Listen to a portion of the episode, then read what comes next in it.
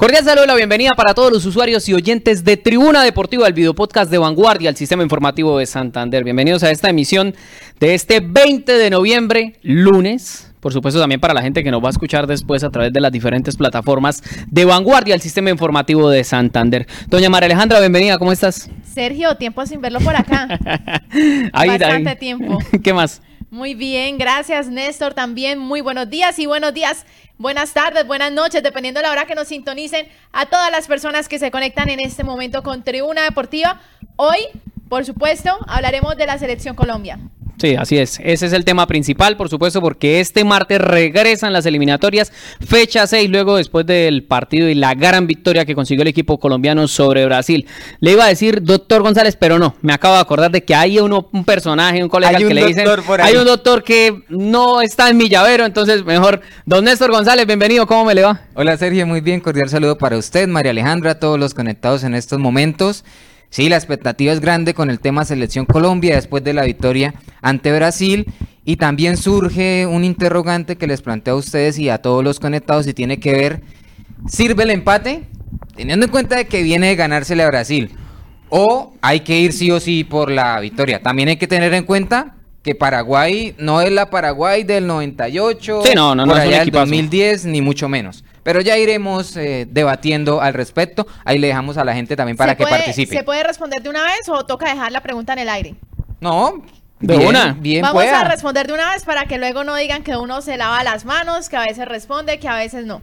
Yo creo que la selección Colombia sí o sí tiene que ir a ganar. Punto. Pero el punto, el empate sería bueno. Sería bueno, no sería malo, pero la selección Colombia tiene que ir a ganar, tiene que ir a buscar la victoria. Y también hay que, hay que analizar cómo se da el partido. Porque ahora, ¿qué tal que reaccione Paraguay, meta sobre un arco a la selección colombiana y uno diga, uy, no, el empate sirvió porque es que Paraguay es un gran partido? También depende mucho de cómo se presenten las diferentes situaciones en el encuentro. Lo que pasa es que el fútbol, el fútbol tiene una particularidad y es que es un deporte que en un segundo cambia, ¿no? Uno sobre el papel, digamos que el tema de las nóminas, la comparativa, por hombre por hombre, Colombia es muchísimo más que Paraguay, pero muchísimo. También el pues, presente que tiene cada selección. Claro, el de Colombia es muy bueno, pero por ahí, en el primer minuto de juego, una mala salida de Camilo Vargas, eh, termina por ahí expulsado, Dios no lo permita, ¿no? Que no sea así, y se termina quedando Colombia con 10, se pone el partido cuesta arriba. Son cosas que pueden suceder, pero yo le... ¿Cuál es el tema? Que independientemente que Colombia ahorita esté en la tercera posición de la clasificación de las eliminatorias, eso no quiere decir absolutamente nada, porque si uno se coloca a ver, todos los equipos tienen puntos, están ahí pegaditos, cualquier marcador, cualquier resultado puede hacer que eso cambie. Entonces, viendo de cara a lo que va a ser la clasificación, Colombia tendría que ir a buscar esa victoria, independientemente de la victoria contra Brasil. Eso no le quita que ahorita vamos a relajarnos, vamos a buscar, hay un empate. No, Colombia tiene que salir con esa mentalidad ganadora a buscar la victoria. Ya vi que Aleja no firma, pero para nada el empate, Sergio. No, yo sí firmo el empate, pero soy un convencido de que hay que salir a ganar y que hay con qué ganar, sobre todo después del, de la inyección anímica que significó esa victoria contra Brasil el pasado jueves.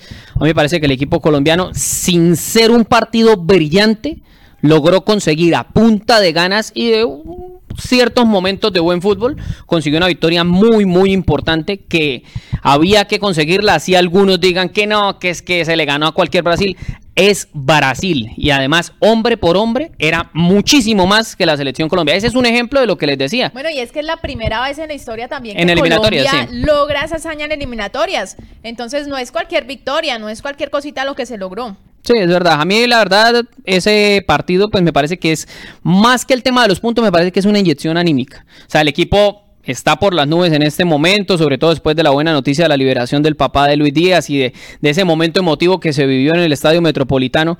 Me parece que el equipo llega, se puede decir, en cierta nube, pero no hay que caerse de esa nube todavía. hay que ir a sumar. claro que no. Y, y, algo que me agradó, por ejemplo, de, de James Rodríguez en la euforia en esa entrevista con Caracol, que estaba acompañado de Lucho, y, y le preguntaban por el partido y dijo, no, acá no hemos ganado nada Solamente ganamos un partido y ya estamos pensando y acababa de ganar la selección Colombia. Entonces eso marca también en parte el compromiso que tiene la selección Colombia y el carácter de un hombre como, como James Rodríguez, por supuesto. Bueno, aquí tenemos a bastante gente, pues obviamente estamos en vivo en este momento y pues las personas que nos van a escuchar, tenemos las 11 de la mañana en punto aquí en Bucaramanga. Los invitamos a que participen, a claro que, que sí. a que también respondan esa pregunta que planteó Néstor. ¿Creen que sería bueno el empate? ¿Creen que la selección Colombia debe salir a buscar la victoria?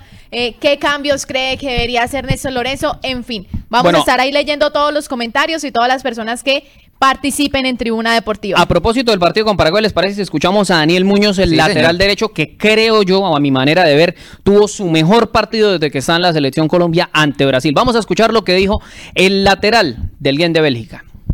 Paraguay es una plaza difícil, sabemos de, la intensidad que va a ser el partido, sabemos del juego de los paraguayos y sabemos que el clima va a ser un clima duro, pesado, entonces tenemos que tener todo eso en cuenta.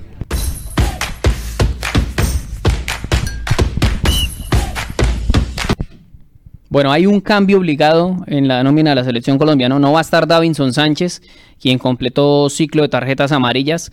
La pregunta por el otro lado, por el sector. Ah, por el sector izquierdo, sí, David Machado, que fue por un problema físico. Ese tema también es, mm, es para tener pero ahí va a ser Borja. Porque pero son, también, son dos piezas de la defensa que no va a tener. También hay que decir que vuelve a sumarse jugadores como John Arias, quien no estuvo en el partido anterior por acumulación de tarjetas amarillas. Eso es clave. Así que también es algo muy positivo para el equipo de Néstor Lorenzo. Ahora bien, haciendo los cuestionamientos y las preguntas, lo que mucha gente dice, bueno, pero ¿quién va a jugar por Davinson? ¿Quién va a jugar por Machado? ¿Y por quién va a ingresar John Arias después de que el equipo consiguiera la victoria ante Brasil? Los candidatos para reemplazar a, a Davinson son tres jugadores, Willer Dita, que no creo que vaya a ser el titular.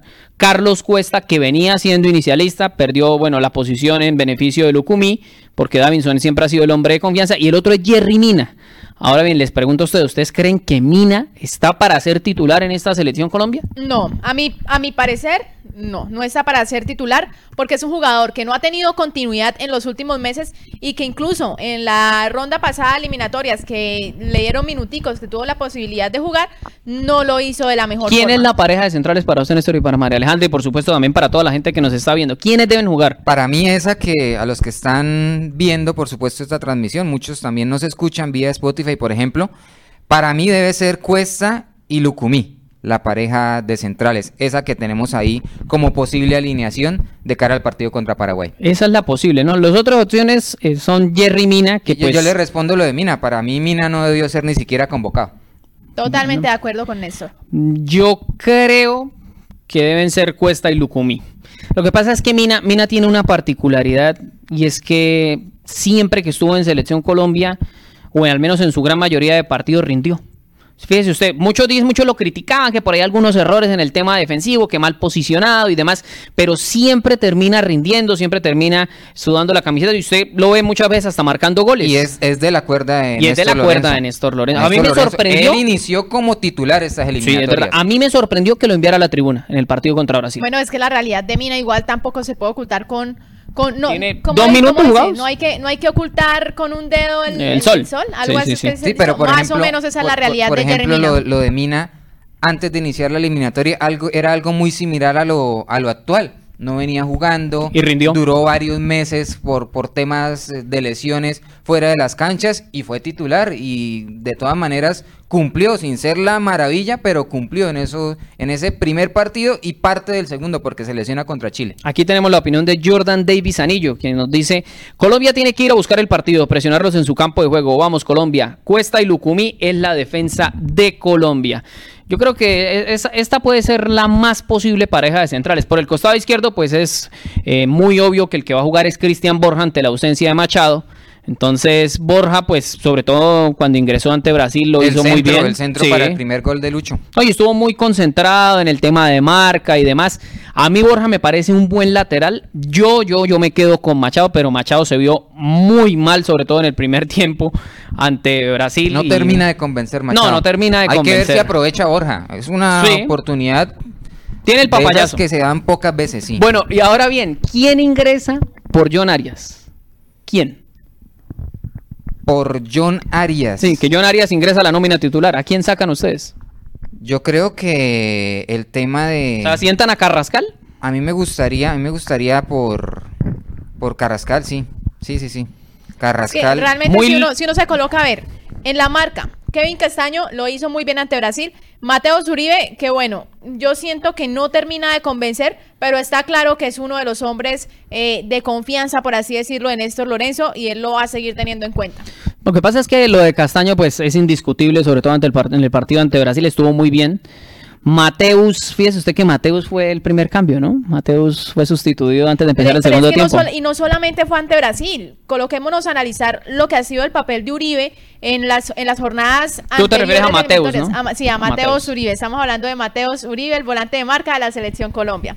Para evitar ahí inconvenientes. Pero si uno se coloca a ver lo que fue el papel de ese jugador en los partidos anteriores de eliminatorias, también fue muy regular. No, no terminó de convencer. Eh, muy muy discreto, se le veía cansado, se le veía que no... Que no, es que no, termina de consolidarse, ¿no? Dice, se merece estar ahí. No, no. A mí me agradaría, por ejemplo, ver otra vez a Lerma. A un Lerma con Castaño, por ejemplo, ahí en la mitad de la cancha. ¿No, no se pisarían un poco la posición? Aunque Lerma está acostumbrado a jugar siempre en, con dos de marca, pero pues digamos son perfiles muy diferentes, ¿no? Lerma es más físico, Castaño es un poco más técnico con el balón. Mm, a mí no me disgustaría el tema de Lerma. Me, parece una buena, una buena posibilidad, pero sabe que a mí me, me, extrañó demasiado que no jugara en, los partidos, por ejemplo, era Lerma y Uribe. Era, era Uribe y, y también ponía Arias. Y, a John Arias. Y, ubicaba por los costados, en este caso, por ejemplo, a, Luis Díaz. Bueno, pues antes de que me digan ustedes, ¿a quién sentarían en lugar de John Arias? Porque es muy obvio que John Arias va a ser titular luego de no haber jugado ante Brasil por eh, pagar su fecha de sanción por la acumulación de tarjetas amarillas. Vamos a escuchar precisamente a Kevin Castaño, uno de los hombres destacados ante Brasil. Sabemos que es un partido supremamente difícil todos los partidos en eliminatoria son difíciles y más si es de visitante. Paraguay un rival eh, muy fuerte, un rival que es muy agresivo, entonces creo que debemos de hacer un partido muy inteligente y ser muy contundentes a la hora de ir al ataque.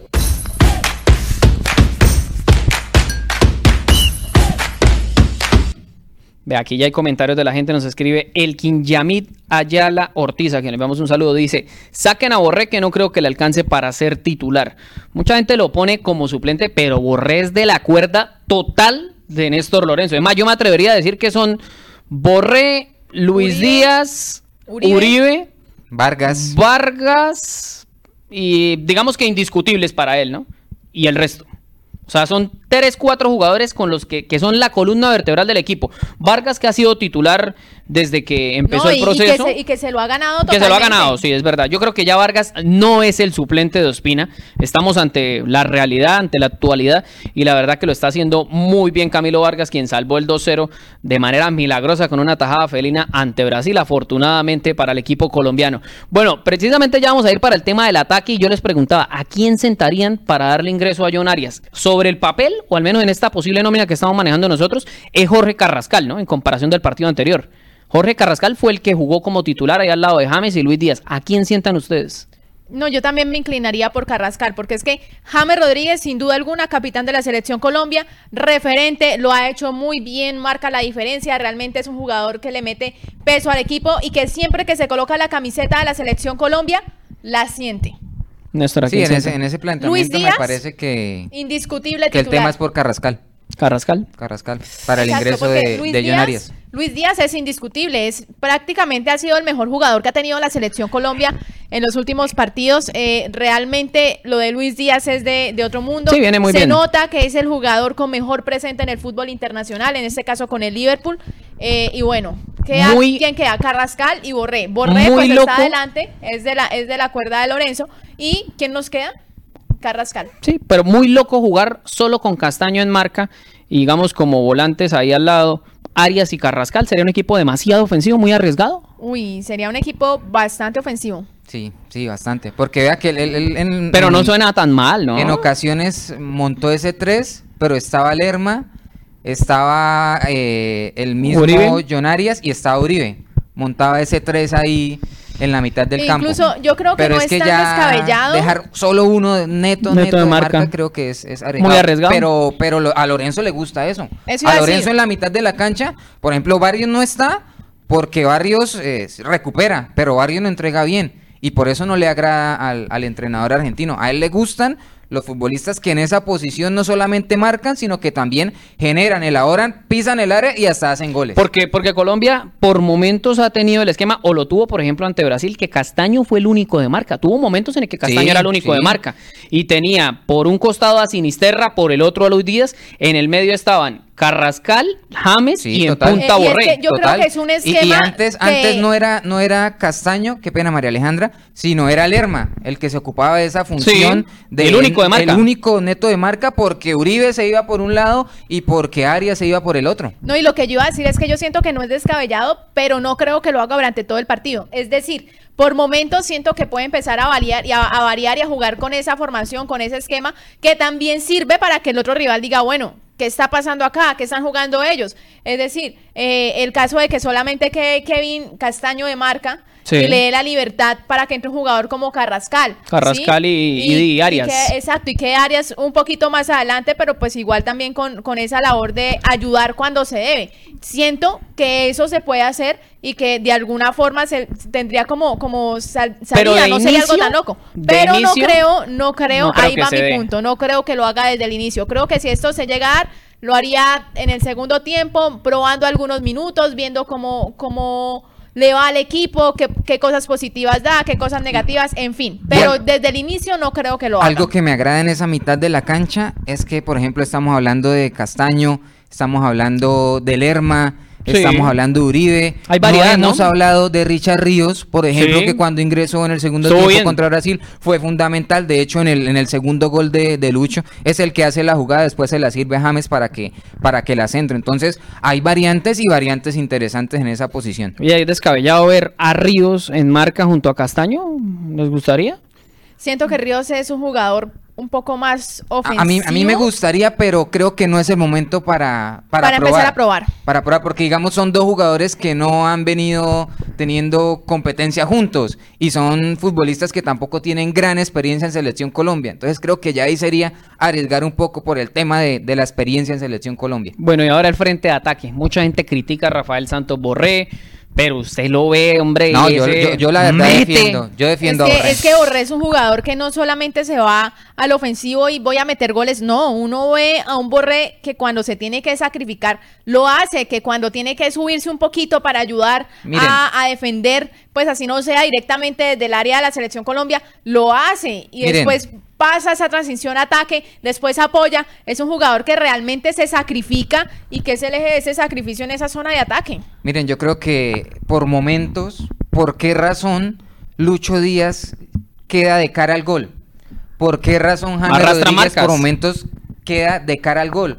¿Por qué razón a veces hasta los mismos volantes de marca pisan el área y tienen opciones de marcar porque Borré arrastra marcas y porque Borré abre muchos espacios. Borré se suma también por los costados. Ahora, a la hora de presionar y recuperar, es, es un volante de marca más. Porque si tiene que ir a corretear a un lateral o a un extremo, también lo hace. Entonces me parece que, que, la labor es cierto que es delantero y a los delanteros los miden por los goles, pero creo que hay que mirar otras facetas que cumple Borré que son fundamentales en el andamiaje del equipo. Sí, eso es, cierto. Usted toca un tema muy importante y es la falta de gol de Rafael Santos Borré, ¿no? Pero usted mire cuántas, por ejemplo, cuántas opciones de gol tuvo Lucho Díaz en el partido contra Brasil.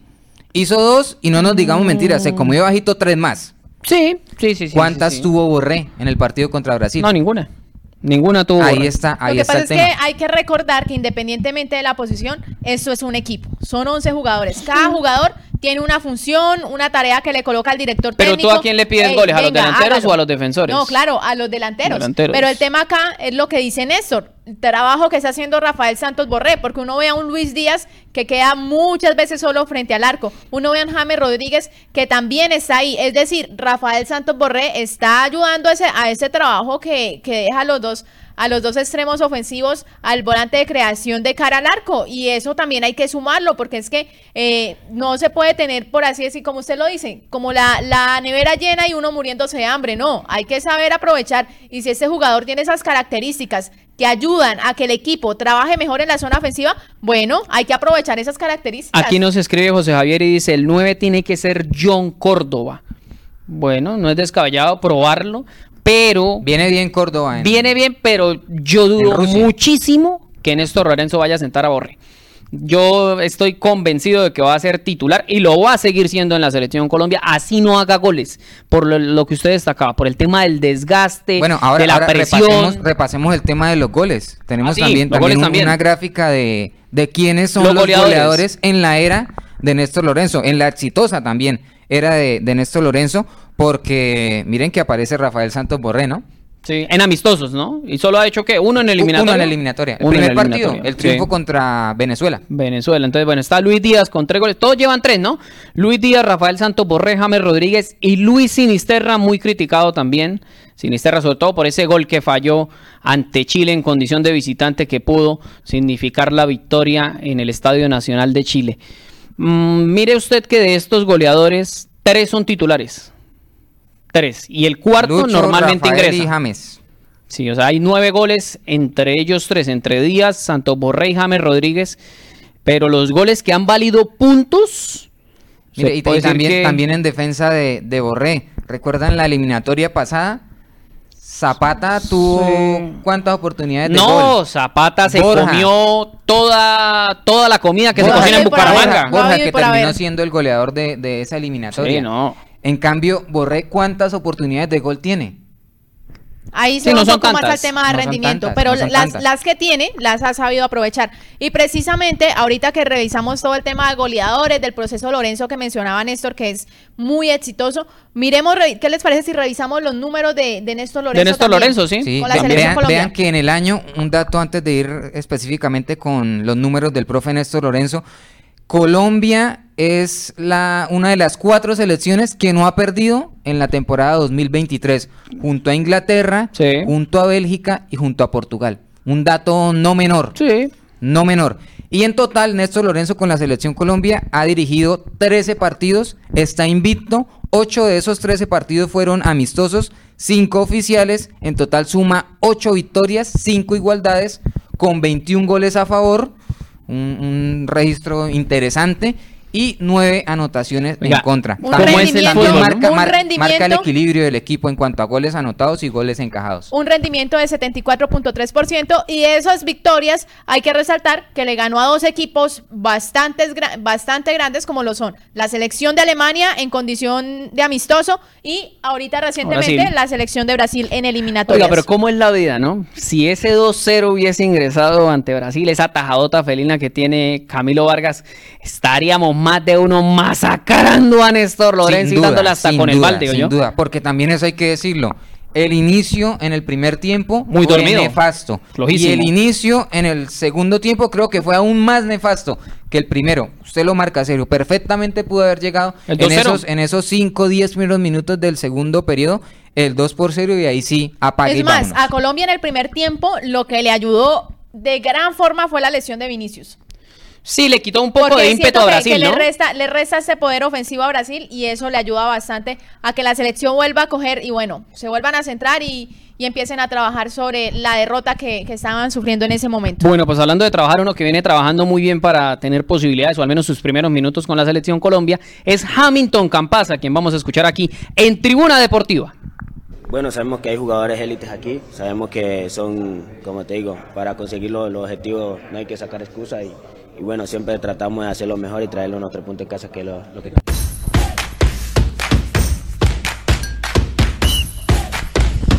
Oiga, Campas también es una buena posibilidad, lo viene haciendo bien en Rosario Central, ¿no?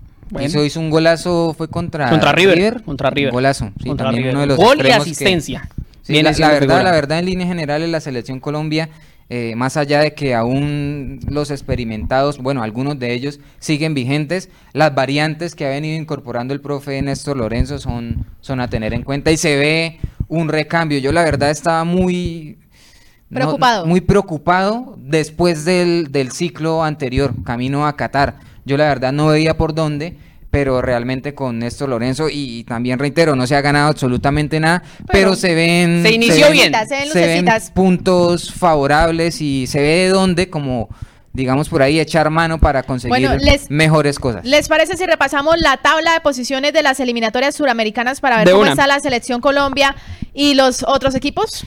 Bueno, ahí está Argentina con 12, que perdió su invicto desde casi un año, ¿no? 11 meses más o menos llevaba sin sin perder. Después de la primera fecha del Mundial. De, sí, hace, hace, un año a estas horas estábamos en el arranque prácticamente del Mundial, del Qatar 2022. Sí, llegó el balde de agua fría, esa, esa derrota que sufrió Argentina ante Arabia Saudita, sorpresiva, nadie la esperaba y bueno, finalmente queda, termina quedándose con el título de la Copa del Mundo. Bueno, Uruguay tiene 10, Uruguay que también inició muy bien la eliminatoria. Fíjense ustedes algo, ¿no?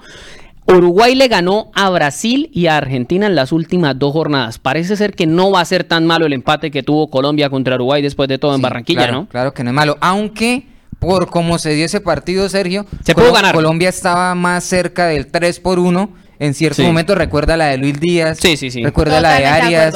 Por ahí creo que James también tuvo una para, haber liquidado el partido y, en últimas terminan doliendo esos puntos. Pero a la larga no va a terminar siendo tan malo el empate después de esos resultados que ha tenido el Uruguay de Bielsa, ¿no? No, Uruguay viene jugando bastante bien. Bueno, luego está Colombia con nueve, Venezuela que es la gran sorpresa y que está ahí metido en la pelea por ahora, está clasificando directamente al Mundial, tiene ocho unidades, Brasil que es sorpresivo verlo en esa posición.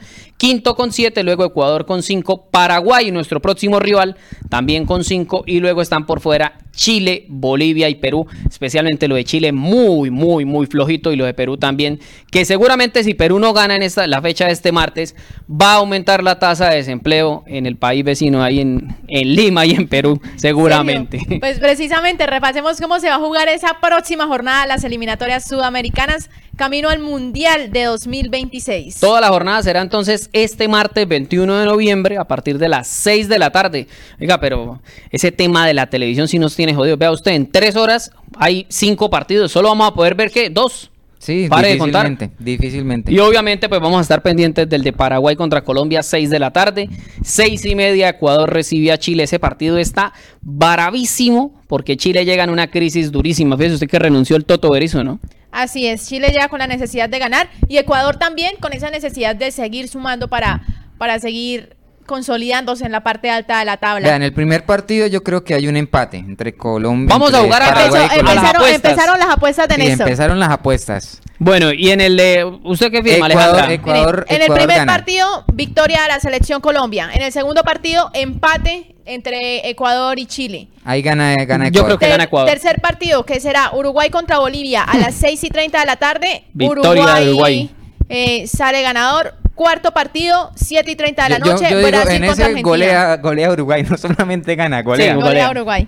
En el cuarto partido, Brasil enfrentará a la selección argentina, 7 y 30 de la noche. Ese es parejo, pero por como viene la mano, yo no creo que Argentina pierda contra Brasil. Yo creo que empatan. Firma un mm. empate en ese cuarto turno. Pero vea, ¿a ustedes no les parece que viendo la tabla de posiciones lo más conveniente para Colombia no sería que equipos como Uruguay y Argentina ya se fueran y le restaran eh, puntos a los demás rivales? Obviamente Brasil va a terminar clasificando, pero mi punto es que si Brasil gana, le gana a Argentina, llega a 10 unidades y digamos que si Colombia no llega a sumar los tres, se aprieta un poquito la tabla de posiciones ahí, ¿no? Mientras que si Argentina gana, se va con 15 y se vaya sí, lo que pasa Es que uno creería que con, con Brasil y Argentina uno nunca va a terminar peleando la posibilidad de clasificar a, un mundial. Mm, pero Brasil se mete en un lío si no gana. Si no gana, se mete Totalmente de acuerdo. en líos, porque está rezagado, está quinta.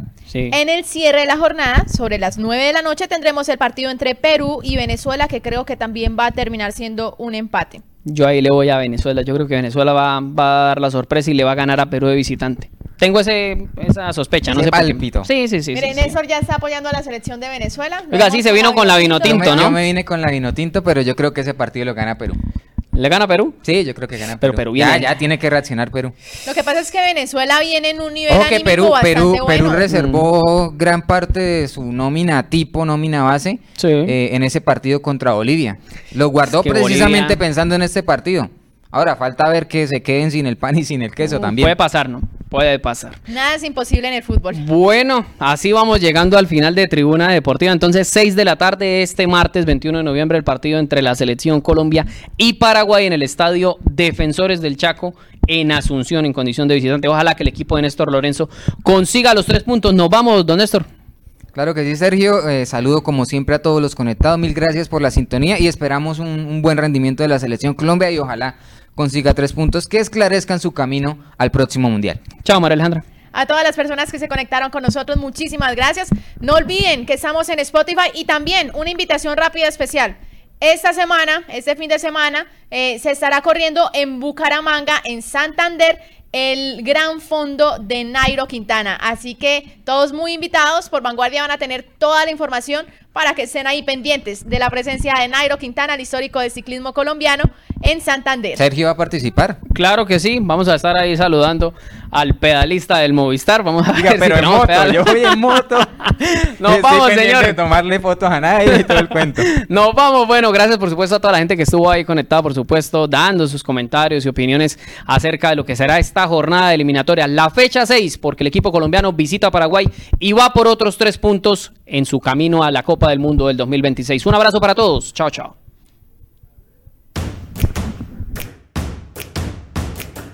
Sabemos que usted quiere estar informado en tiempo real, estar enterado de lo que pasa hoy. Y estamos conectados con ustedes a través de todas nuestras plataformas, porque está ocurriendo hoy. Las historias de la gente, lo que pasa en los barrios, lo bueno y lo malo se lo contamos hoy. Estamos con ustedes, para ustedes, a toda hora porque en Vanguardia la noticia es hoy.